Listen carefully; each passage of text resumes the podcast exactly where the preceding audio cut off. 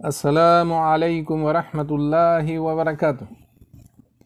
Buenos días, respetados hermanos y hermanas en el Islam. Buenos días, respetados oyentes de la 93.1 FM Radio Caroní. Alhamdulillah, alhamdulillah, thumma alhamdulillah. Debemos dar gracias a Dios un millón de veces y multiplicar eso por un millón más por todas las cosas bonitas que Dios ha puesto en nuestra vida y todas las bendiciones que hace recaer todos los días en nuestra vida. Estamos de vuelta con el programa Conociendo el Islam para narrar para ustedes los acontecimientos eh, que suscitaron en la, en la historia de esta religión que tiene ya 1444 años, conocida como el Islam, pero que a lo largo de la historia de la humanidad el único mensaje que se ha expandido en todo el mundo ha sido el mismo mensaje, la unicidad de Dios por encima de todas las cosas, la adoración de un solo Dios, de un único y verdadero Dios, el creador de los cielos y de la tierra, de todo lo que existe. Ese es el, el, centro, el pilar fundamental de nuestra religión, el Islam.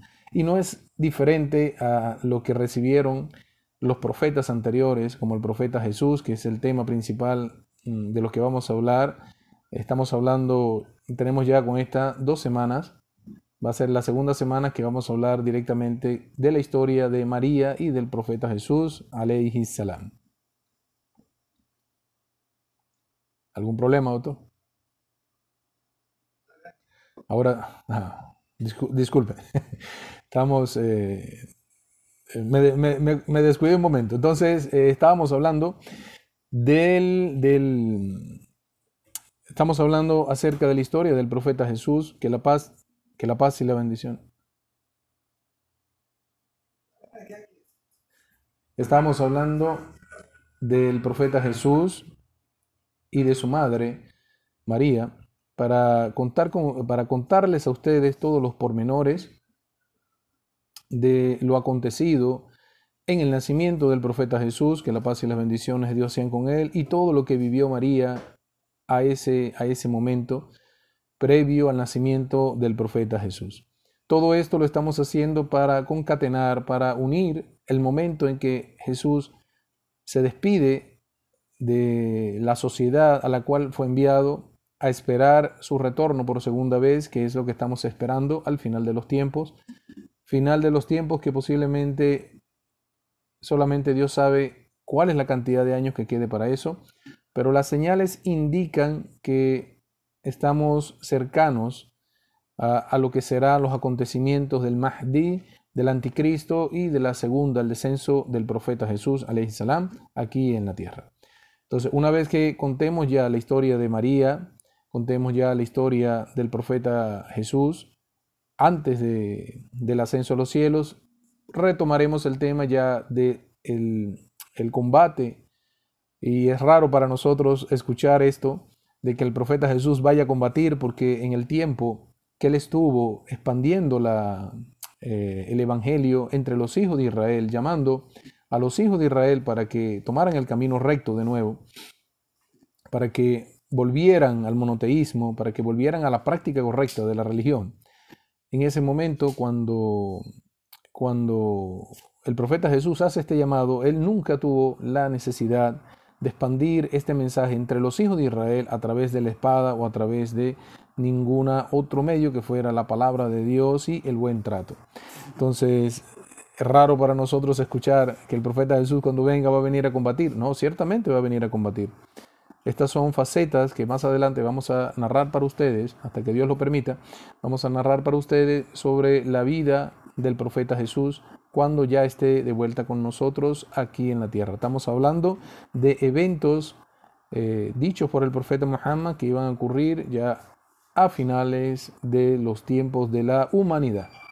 Entonces, hemos hecho este programa con mucho cariño, con mucho corazón, esperando que de ustedes eh, que sea de su agrado y sea de reflexión y que los ayude a entender el, mensaje del Islam y para mis hermanos y hermanas en el Islam, para que puedan, eh, vamos a decirlo así, recordar el mensaje que está en el Sagrado Corán y en los dichos del profeta Muhammad sallallahu alayhi wa sallam. Que la paz y las bendiciones de Dios sean con el profeta Muhammad.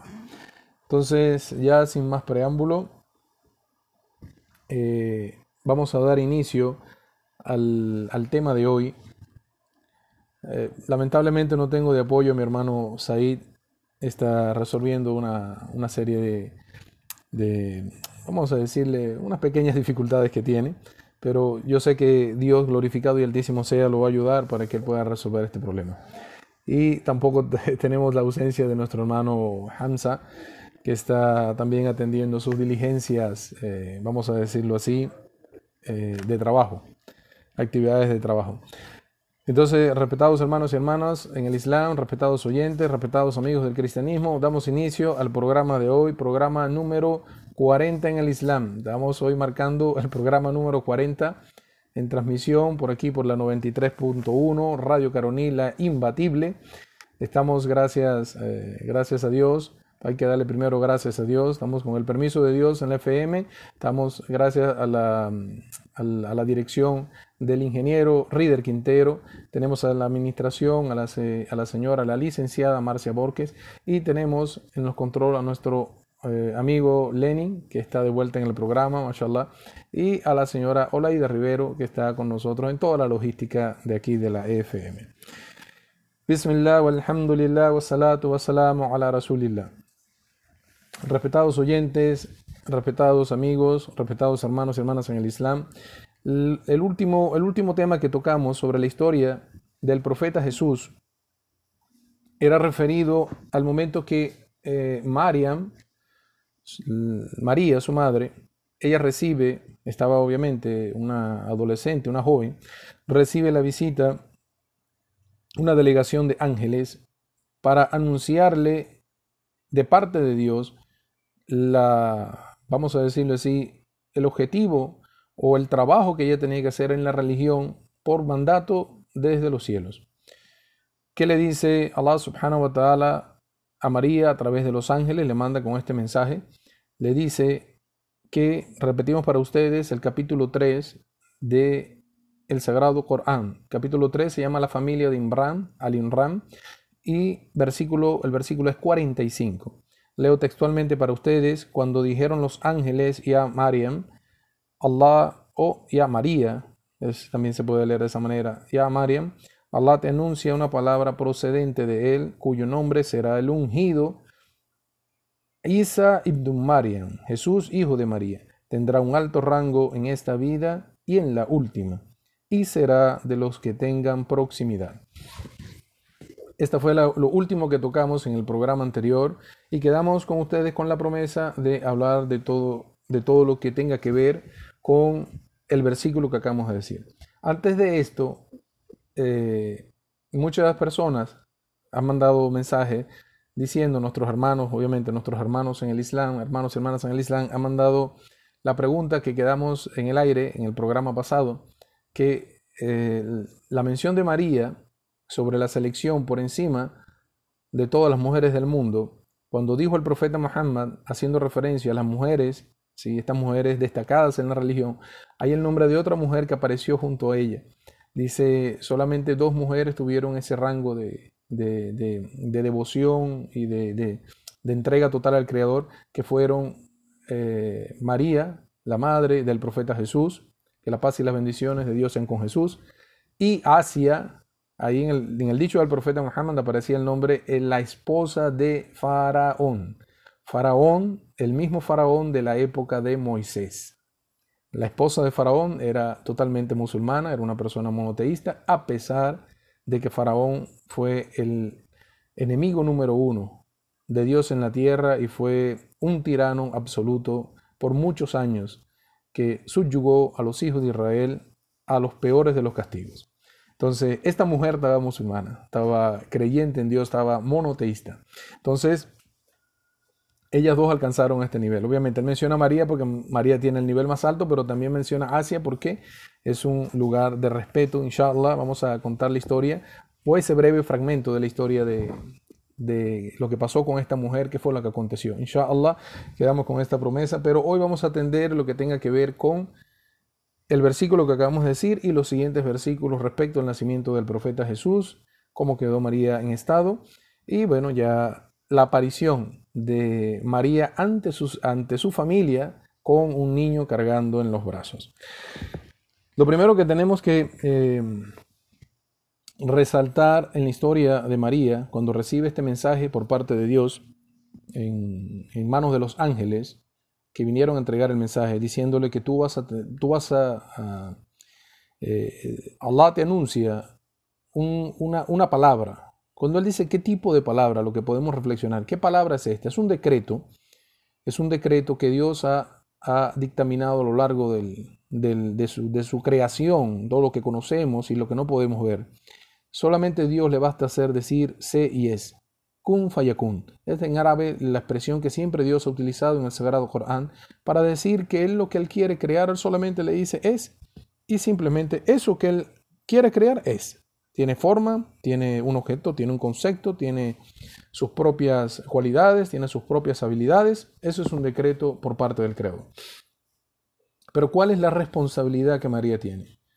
María eh, se da cuenta de que ella va a tener un hijo.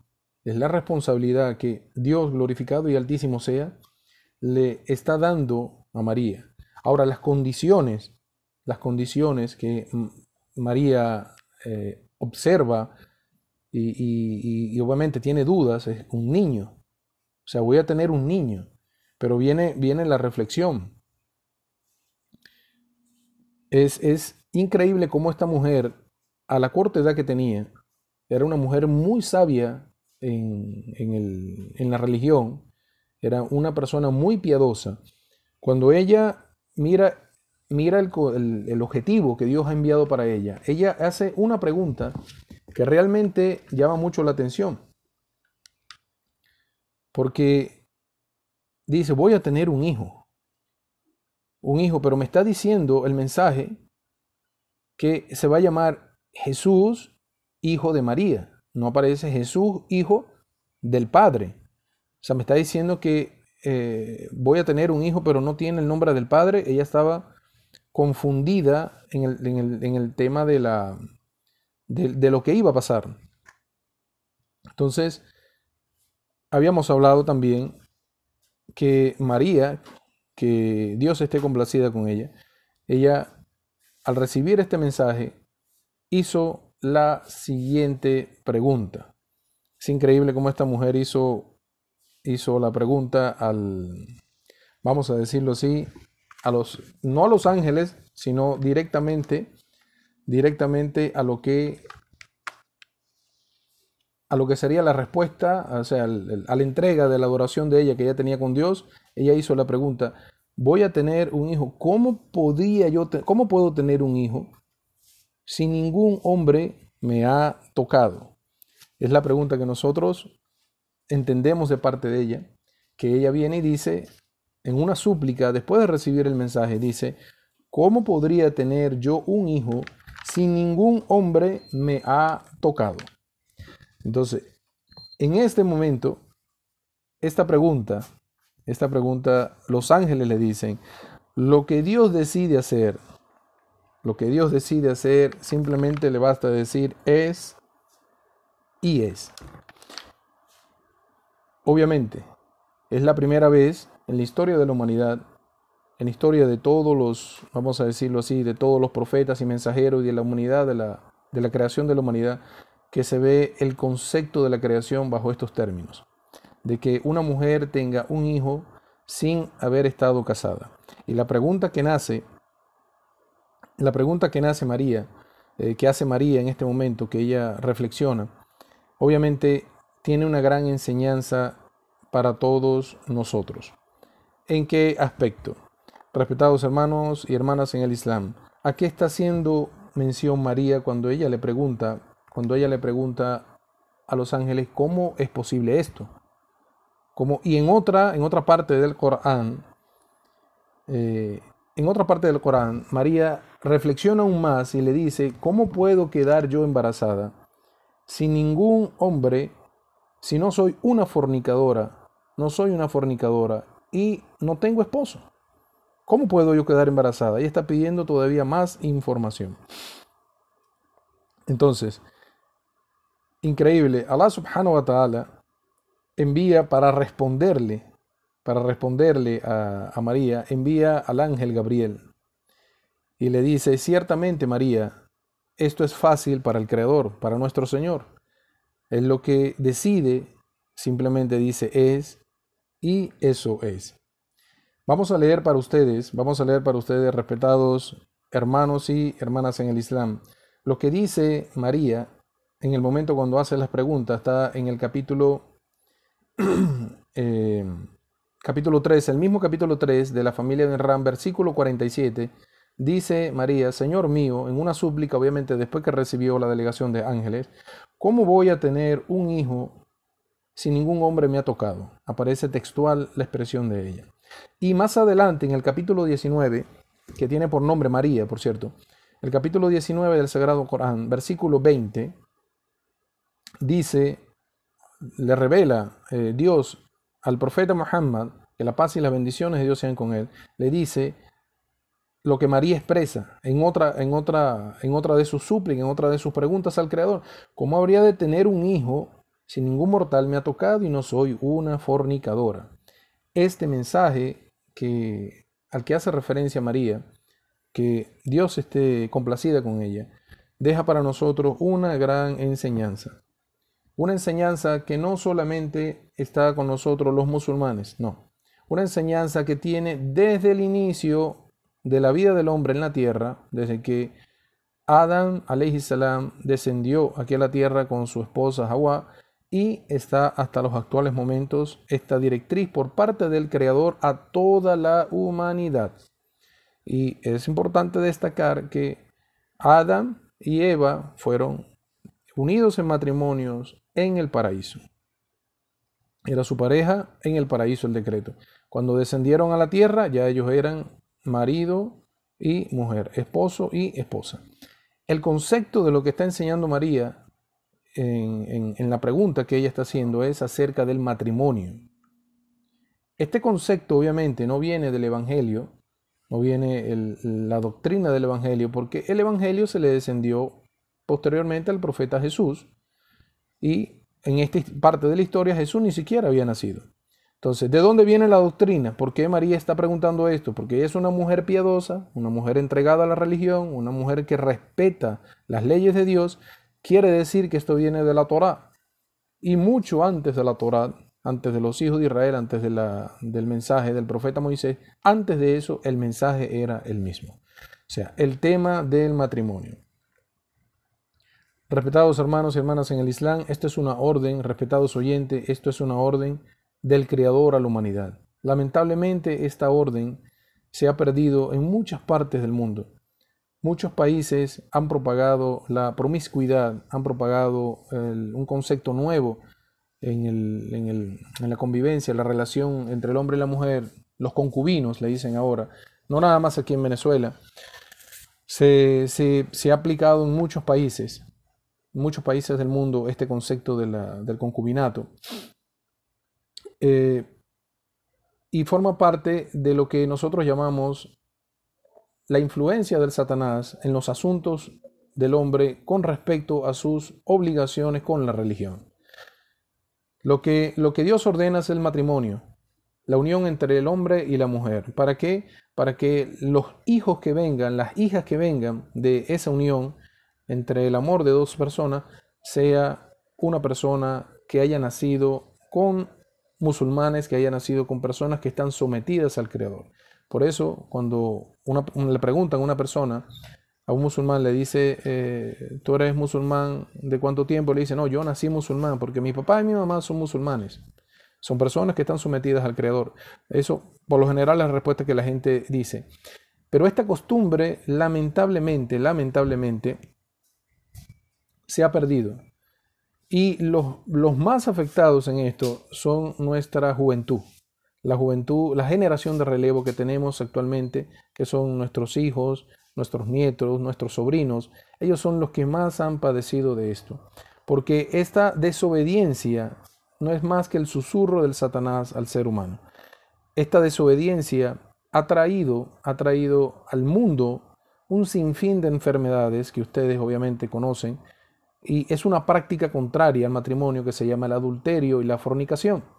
Esto, esta, esta práctica del adulterio, la fornicación, ahora unado a la homosexualidad y todo, el lesbianismo, todo, ha traído como, como, como castigo a la humanidad una serie de enfermedades que no existían en los tiempos de la época de los profetas. Esas enfermedades no existían. No se puede decir que existían todo este tipo, el SIDA, eh, la, gonorrea, el sífilis, y si hay algún niño o algún muchacho de, de, su edad que esté de repente desconociendo, yo sé que esta es materia de las escuelas, pero a veces los profesores no especifican bien este tipo de cosas en, las escuelas. Entonces, bueno, responsabilidad de los padres explicarles si hay algún niño que esté escuchando. Estas enfermedades nunca fueron vistas anteriormente. Es producto a la propagación de las indecencias en la tierra. Lo que ordena Dios es el matrimonio, lo que ordena el Satanás a la gente, sin ninguna autoridad. El Satanás no tiene autoridad en nosotros. Mas, sin embargo, nosotros nos dejamos guiar por él, porque él trata, así como pudo, pudo seducir a Adán y a Eva para que desobedecieran a Dios en el paraíso, está haciendo lo mismo con nosotros aquí en la tierra. Esta fornicación y este adulterio lo que ha traído es enfermedades venéreas, enfermedades de transmisión sexual, que afectan a diario a cualquier cantidad de personas sobre la tierra. Ahora, el, concepto, para, por si acaso usted no lo sabía, aparte de todas las enfermedades que puede, que puede traer esta, vamos a decirlo así, esta convivencia ilegal ante los ojos de Dios con mujeres y mujeres con hombres, eh, no solamente está en el aspecto de la salud, sino va más allá de eso. Quiero hacer de su conocimiento, respetados hermanos y hermanas en el Islam, de todos los oyentes, de nuestros amigos del cristianismo, que la persona que no ha contraído matrimonio legal ante Dios es una persona que cada vez que va con su pareja a tener sus relaciones íntimas, esta persona dentro de su cama tiene también al Satanás. Satanás está haciendo la fornicación con su esposa al mismo tiempo que él está teniendo relaciones. Y de allí vienen muchas malas consecuencias. Consecuencias en el carácter de la mujer, consecuencias, los problemas entre la pareja, los hijos fuera del matrimonio. Subhanallah, que Allah subhanahu wa ta'ala nos dé la habilidad para poner en práctica esta gran tradición de los profetas es tradición total, de hecho, el profeta Muhammad, que la paz y las bendiciones de Dios sean con él, dijo que la práctica del matrimonio es una práctica de mi nación. Quien no hace la práctica del matrimonio no es de los míos, no es musulmán. Haciendo mención a esta obligación, esto es obligatorio, es imperante, el matrimonio antes de llegar a la relación sexual. Entendemos Vuelvo y repito que esto es un tema muy delicado que lleva mucho tiempo analizarlo. No vamos a, especificar más, sino lo que, lo que lleva el tema del matrimonio, el mensaje que María está expresando, decir, ¿dónde está el matrimonio? ¿Dónde queda el matrimonio? ¿Con quién me voy a casar? Me están hablando de un niño, pero no me dicen nada de un padre. Me están hablando que voy a tener en el vientre al ungido, pero ¿dónde está el papá con el que me voy a casar? ¿Ok? Entonces, otra de las cosas muy importantes que habla el versículo, le dice, eh, Dios altísimo y glorificado sea, a través de los ángeles, le baja el mensaje, le dice, será conocido como el ungido Jesús, hijo de María. Es importante mencionar aquí algo. La palabra, eh, dijo el profeta Muhammad, sallallahu alayhi wasallam, que la paz y las bendiciones, que la gracia y las bendiciones de Dios sean con el profeta Muhammad, que solamente, que solamente en la historia, que solamente en la historia de los profetas hubieron dos profetas que fueron llamados por dos nombres. Esto, em, esto lo podemos eh, conseguir en Al-Bukhari, está relatado el dicho del profeta Muhammad, donde le dice solamente dos personas fueron, fueron llamadas por dos nombres. Una, el profeta Jacobo, Jacob, alayhi salam, como, lo conocen los, en, la Biblia los gringos, las personas que son de Estados Unidos. eh, no, no, hay que decirle gringo, hay que decirle estadounidense, a los estadounidenses que ellos lo conocen como Jacob, porque es el idioma que ellos manejan. Pero estamos hablando del mismo, el mismo, la misma persona, el mismo profeta, Jacobo. Nosotros en el Sagrado Corán, Dios lo describe como Jacob, que la paz y las bendiciones de Dios sean con Jacob. Él era conocido como Jacob y tenía aparte otro nombre que era Israel. Lo llamaban tanto como Jacob como Israel. Por eso de allí el nombre que dice los hijos de Israel, haciendo mención que son los hijos de Jacobo, los hijos de Jacob. Y el segundo, que fue llamado así, es Jesús, hijo de María, que también era conocido como el Mesías, el ungido. Ahora, vamos a aclarar el término de esta palabra que aparece en el versículo del Sagrado Corán, el ungido. ¿Qué significa, qué significa esta palabra ungido? La palabra en árabe, la raíz de donde viene, dice al-masih. Al-masih es como el, de donde viene el concepto de la palabra, es como el que, eh, vamos a decirlo así, como el que pasa la mano o como el que pone, frota la mano por encima. Eso es lo que se puede aplicar en el, en el, término de la religión para por qué le decían Jesús al-masih, al-masih ibn Mariam, el Mesías, hijo de María, porque fue algo con lo que él descendió de pasar por encima, era el concepto cuando él pasaba por encima la mano, invocando el nombre de Dios y podía sanar a las personas de cualquier dolencia que tuvieran. Ese es el concepto de cuando le dicen al Masih ibn Mariam, el Mesías, hijo de María. En ese momento el concepto está totalmente aplicado a la religión. Pero lamentablemente a lo largo de los años, eh, los amigos del cristianismo han desarrollado, no todos, pero hemos escuchado por parte de ellos unos conceptos, obviamente por desconocimiento, unos conceptos que le llevan a decir de que eh, eso significa, bueno, unos han dicho, de que el Mesías es el mensajero de los mensajeros, es decir, como que Jesús fue el mensajero de todos los mensajeros que Dios envió a la tierra. Eso es falso. Eso es totalmente falso. La palabra Mesías no significa eso. Hay que irse a la raíz el origen de esta palabra, el masih, que era pasar por encima, pasar la mano por encima o frotar la mano por encima. Y otra de las, de las, eh, ¿cómo decirle? Eh, de las interpretaciones que han hecho, que al, al masih o, el ungido, el ungido era por eh, un concepto que, que, he visto, no en todas, no en todas, vuelvo y repito, no por parte de todos los cristianos, sino por algunas personas que han dado unos conceptos nuevos acerca de esta palabra, porque era, como decirte, el ungido era la palabra, la palabra de Dios en la tierra. El ungido no significa eso. La palabra de Dios en la tierra ha sido un decreto, como ya lo dijimos. Entonces, el ungido es otro de los nombres, el Masih era otro de los nombres con los cuales era conocido el profeta Jesús alayhi. Que la paz y las bendiciones de, de Dios sean con el profeta Jesús. Ahora, muy bien, dentro de la misma reflexión que tenemos del mismo versículo, cuando decimos, eh, te anuncia un hijo o te anuncia una palabra procedente de él cuyo nombre será, cuyo nombre será el, el ungido Isa ibn Mariam, le dice, tendrá un alto rango en esta vida y en la última. Ahí hay algo que hay que explicar. Cuando nosotros hablamos de un rango, podemos referirnos a que el rango de los profetas, obviamente, en el, en el tema religioso, está por encima del rango de una persona normal, de un creyente en Dios, de un siervo de Dios, porque este profeta tiene una responsabilidad que es mandar el mensaje a la sociedad a la cual fue enviado. Entonces, eh, pero Allah subhanahu wa ta'ala en el versículo le está diciendo, en el 345 a Mariam, capítulo 3, versículo 45, le dice, Él tendrá un alto, un alto rango en esta vida y en la otra.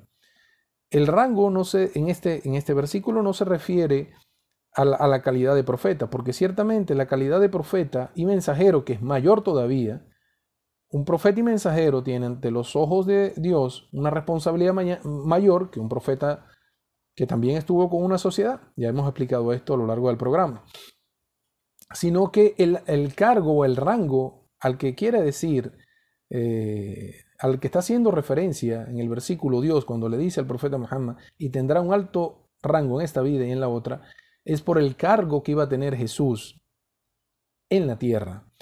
Lamentablemente, lamentablemente, ese cargo no lo pudieron ver en la primera venida, porque en el tiempo del profeta Jesús, el profeta Jesús no estaba gobernando.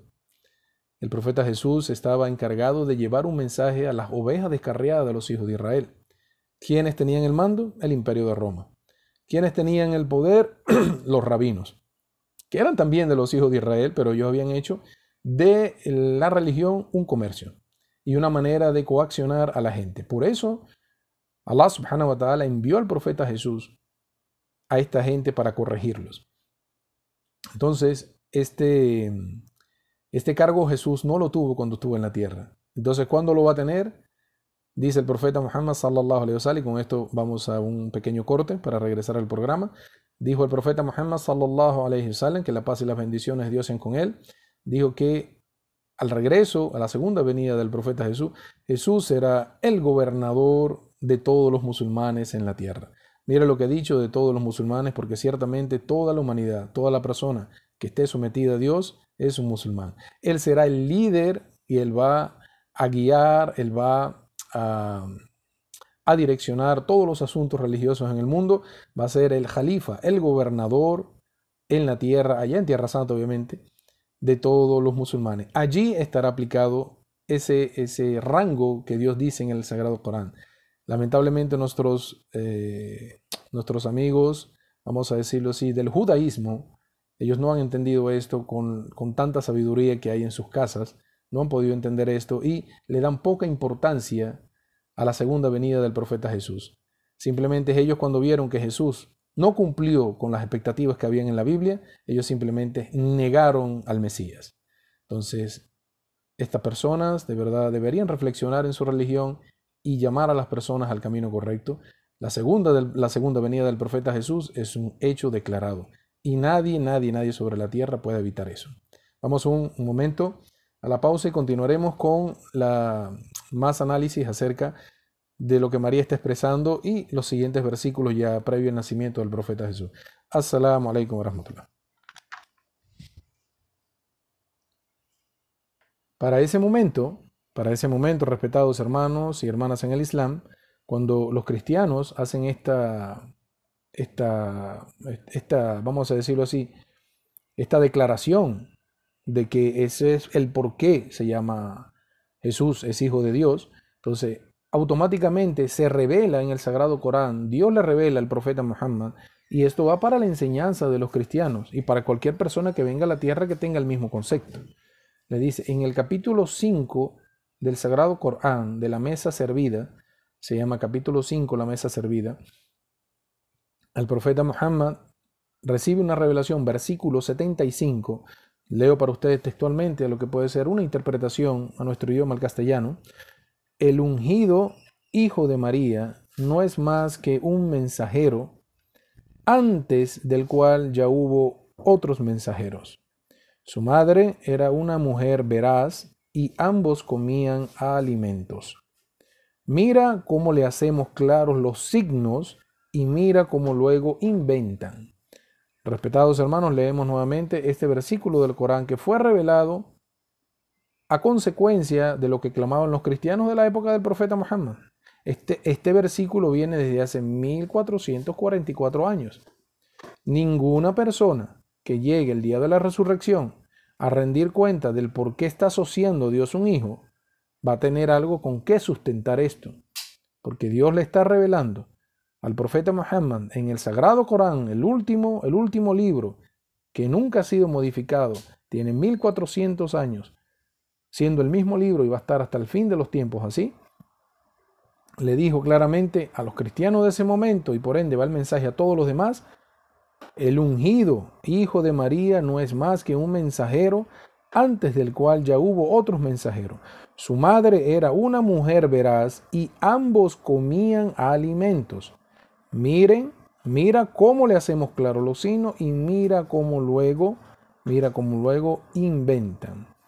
Ahora bien, para aclarar más el punto, Dios glorificado y altísimo sea, le revela al profeta Muhammad que la paz y las bendiciones de Dios sean con él en el Sagrado Corán, en el capítulo 3, versículo 59, la familia de Imran, versículo 59, le dice, para que los cristianos entiendan más aún, verdaderamente Jesús ante Dios, ante Allah, es como Adán. Lo creó, refiriéndose a Adán, lo creó de tierra y luego le digo, sé y fue. Es el mismo concepto en la creación del profeta Jesús. Si preguntamos a las personas, ¿cuál es el origen de Adán? ¿Acaso no fue un decreto de Dios el origen de Adán?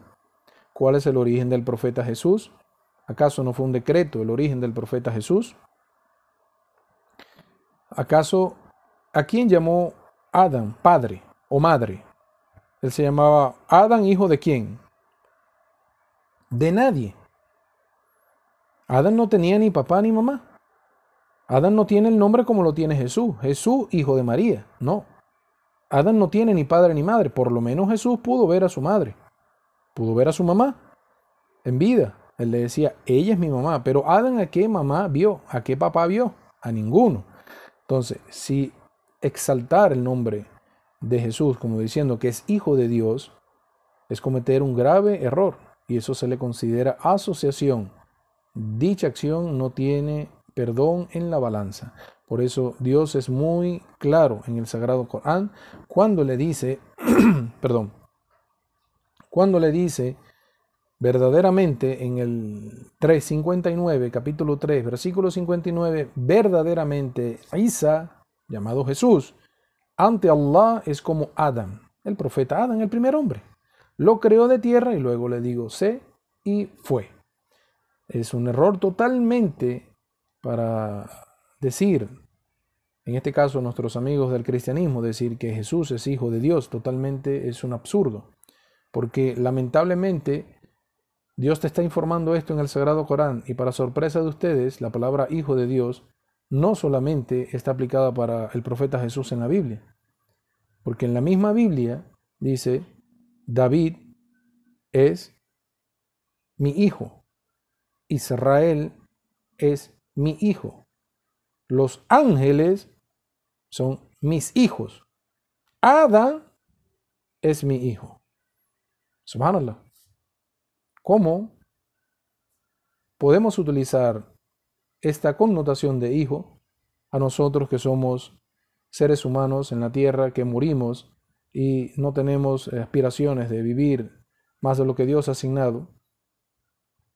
Y tenemos nuestras funciones totalmente dependientes de Dios, esa idea, completamente esa idea, viene de Constantinopla, de lo que quisieron instaurar a los cristianos de esa época diciéndoles de que ese hombre llamado Jesús era hijo de Dios. Desde allí viene la idea. Desde allí la gente, los que, los que creían en los dioses de la antigua Grecia, pusieron ese concepto en la Biblia, porque eso no existía en el mensaje original, el Evangelio. Por eso los cristianos fueron perseguidos. ¿Por qué? Porque no se quisieron someter ni a la Trinidad ni a una deidad que no fuera Dios Todopoderoso. Y seguían las instrucciones directamente del profeta Jesús cuando les dijo, no asocien nada al Creador. Por eso ellos fueron perseguidos y muchos de ellos lamentablemente fueron matados. Entonces, esto es, vamos a decirle, un, preámbulo a lo, que, a lo que se dirá más adelante acerca de lo que claman las personas al decir hijo de Dios. Ahora siguiendo con la historia de María, antes del nacimiento del profeta Jesús. Es importante mencionar que todos, todos los aspectos que hemos mencionado hasta el momento, todos estos aspectos de la, de la vida de María, en su recámara, en su lugar de adoración, toda la visita de los ángeles que solamente ella podía ver, estaba ajeno al entorno familiar. Es decir, nadie en su familia, ni siquiera el profeta Zacarías, que estaba al lado, que estaba encargado de la tutela de María, ni siquiera el profeta Zacarías estaba, que la paz de las bendiciones de Dios sean con Zacarías, estaba enterado de lo que estaba pasando ya, era algo secreto. Por eso Dios en el Sagrado Corán siempre cuando le revela algo que la humanidad no sabía sobre algo, Él le dice, te vamos a contar el rey, que es algo oculto. Todo esto lo estaba viviendo María. está relatado en el Sagrado Corán y el profeta Muhammad sallallahu alaihi wasallam mencionó muchas cosas al respecto. En este momento, en este momento cuando María le dice al María le dice a Allah subhanahu wa ta'ala, ¿cómo es posible? Les dijimos que el ángel Gabriel le responde diciéndole diciéndole claramente en el capítulo 19 del Sagrado Corán, versículo 17, el ángel Gabriel le dice, Allah subhanahu wa ta'ala le revela al profeta Muhammad y le enviamos y le enviamos a nuestro espíritu que tomó apariencia de un ser completo, de un ser humano completo. Le enviamos para qué? Para informarle de que ese es un decreto por parte de Dios. Ese, ese mensajero especial que se llama Gabriel, que se llama el ángel Gabriel, es conocido, como ya lo mencionamos en, la, en, la, en el tema cuando analizamos los ángeles y sus cargos en los cielos, es uno de los nombres que él recibía, el espíritu puro, eh, al Ruh al-Quddus, que era uno de, de, los nombres que, por el cual se conocía, o el mensajero de los mensajeros, el mensajero celestial de los mensajeros de la tierra. Entonces, dice el ángel Gabriel a María, obviamente María estaba a la defensiva. María al ver un hombre dentro de su recámara, una persona con totalmente aspecto de hombre, ella, ¿qué es lo primero que dice María cuando ve a este hombre en, su, en, su, en sus aposentos? Le dice, me refugio, en el versículo 18 del capítulo 19, le dice, me refugio en ti, de, me refugio de ti en el misericordioso si tienes temor de él.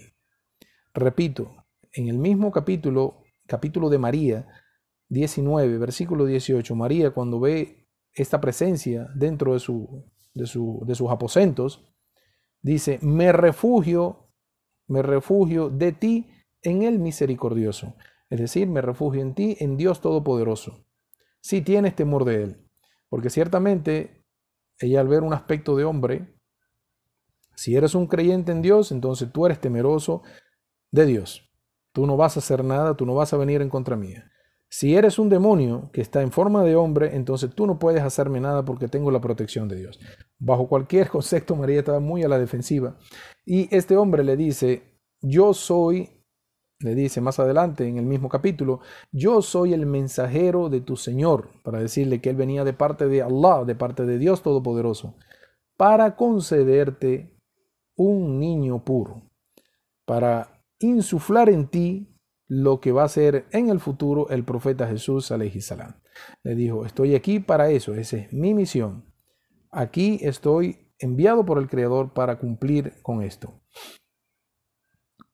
Dice, en este momento, Marian o María, que la paz y las bendiciones, que la paz y la, que la paz sea con María, que Dios esté complacido con ella, le dice ella en su, en su aspecto físico no tenía ningún cambio, nada que vaya a, llamar la atención de su familia.